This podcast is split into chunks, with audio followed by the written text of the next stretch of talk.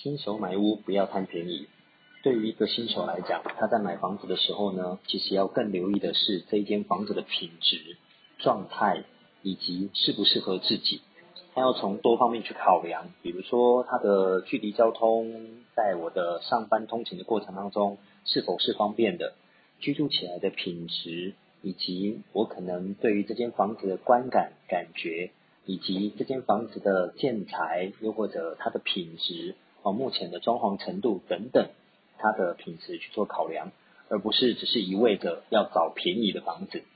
那对于一个新手来讲的话呢，有人是买自住，有人是买投资。那对于自住的来讲，会依照我刚刚讲的那样的建议。那如果依照投资来讲的情况下呢，对于一个新手来讲的话，也不要去贪便宜，因为便宜意味着它里面一定有一些风险存在。那不然就是拼福报喽，就是又既能够买到便宜，然后房子什么状况都很好，那这样的几率是偏低的。所以我们通常会建议啊，在新手买房子的时候要特别留意啊，就是说不要被便宜给吸引走了，又或者不要被便宜给迷惑了啊。那不然他连带附赠给你的可能是避癌，可能是漏水，可能是一些纠纷，或是邻居不和，又或者是产权有问题，又或者是等等。啊，就是一些我们可能无法理解、无法了解的状况状态，所以对于一般人来讲，啊，就是还是稳健的啊，依照买在一个合理的价格的情况下，但多多注意房子的品质才是首要的要点。